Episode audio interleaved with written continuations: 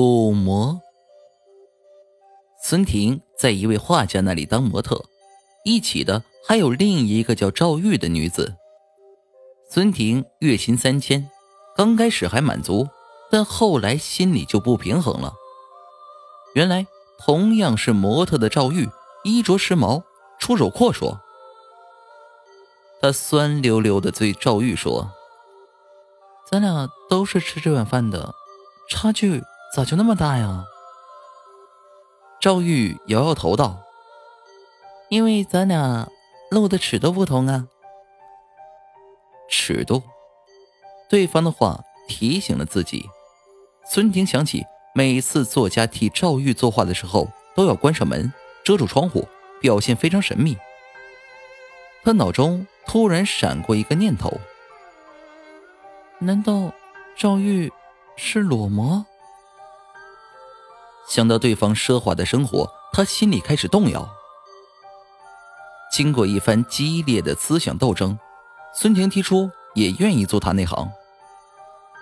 赵玉犹豫着，勉强答应了，带他去了画室。你真想和他一样？画家惊讶的说：“是的。”孙婷坚定的回答。“好吧，先上麻药。”孙婷迷糊了，怎么还要先麻醉？不过他转念一想，也许是怕模特表现拘谨，所以才要这样做。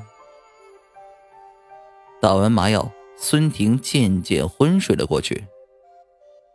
不知过了多久，他醒过来，身体依然没有知觉，眼上蒙着布条。孙婷察觉自己被固定在十字架上了。前面的铅笔刷刷声不绝于耳。完成了，他听到画家的声音，随后感觉对方往自己手中塞了一沓钱。孙婷的眼部被摘了下来，他刚为挣到这么多钱而激动，看向自己的身体，顿时愣住了，恐惧沿着神经爬上了大脑。他除了头颅，身体被剃得干干净净，只剩一具白骨。你把我怎么了？他疯狂的大叫道：“你不是想和他一样吗？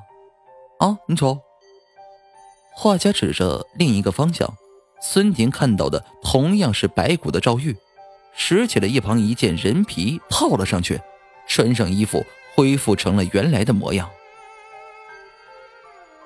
画家从怀中掏出一张新鲜的带血的人皮，笑着说：“ 我忘了告诉你啊，我还是一位古魔画家。”